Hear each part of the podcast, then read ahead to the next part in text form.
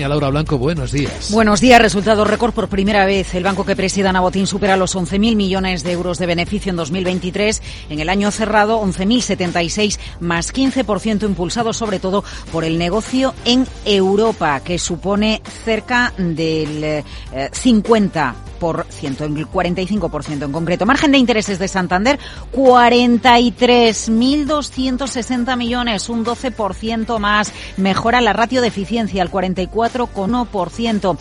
La rentabilidad alta, pero no tan alta como en BBVA o como en el caso de Bankinter. El ROTE en el 15,1%. De manera global en todo el grupo, Luis Vicente sube los depósitos un 2% y de manera global en todo el mundo el volumen de préstamos ha caído a un ritmo del 1%. Mora muy controlada, 3,14%. Y sí, cuarto trimestre del año. Nos importa entender qué pasa en el último trimestre de 2023 y se mantiene la buena racha de la banca. Bueno, pues explica que intertrimestral el beneficio crece, es decir, crece en el cuarto trimestre respecto al tercero y también crece si miramos el cuarto trimestre 2023 comparado cuarto trimestre 2022. Así que, bueno, flojea un poquito el margen de intereses en el cuarto trimestre del ejercicio 2023, pero en global no vemos un deterioro del negocio en la recta final del año. Así que la parte europea fuerte para el Santander. Bueno, y tan fuerte, 5.482 millones de esos 11.000 que acabamos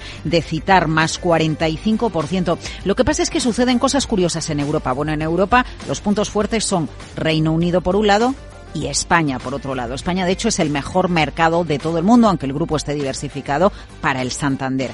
Mira, Luis Vicente, en Europa en 2023 el crédito ha caído. Sí, lo que quería Christine Lagarde. Ha caído un 6%.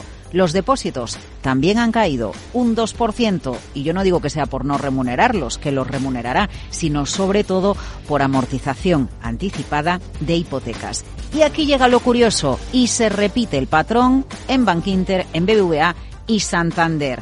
El negocio de los fondos de inversión pensamos, no remuneramos depósito y el cliente busca rentabilidad con inflación y se va algún producto, los fondos de inversión crecen a un ritmo en Europa del 12%. Mira, ahí está una curiosa, interesantísima explicación. Bueno, ¿y en España? Bueno, pues en España tenemos de todo un poco. 52% el beneficio. Es la foto global del año 2023. 2.371 millones de euros. Pero vamos a la letra pequeña, porque dice Santander.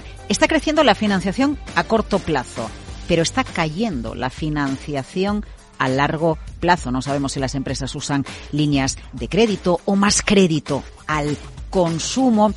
Ojo, positivo. Mensaje del Santander sobre el cuarto trimestre de 2023 en España. Se reactiva la producción de crédito, especialmente en empresas y en hipotecas. Un trimestre en el que ayer nos decía el Instituto Nacional de Estadística, la economía ha crecido más de lo que se esperaba, ¿no? Un 0,6%. En cualquier caso, la foto global de 2023 nos dice que préstamos y anticipos a la clientela en España en todo el año cayeron un 7%. Esto nos viene a decir que también se cumple la pretensión de Christine Lagarde con la subida del el coste.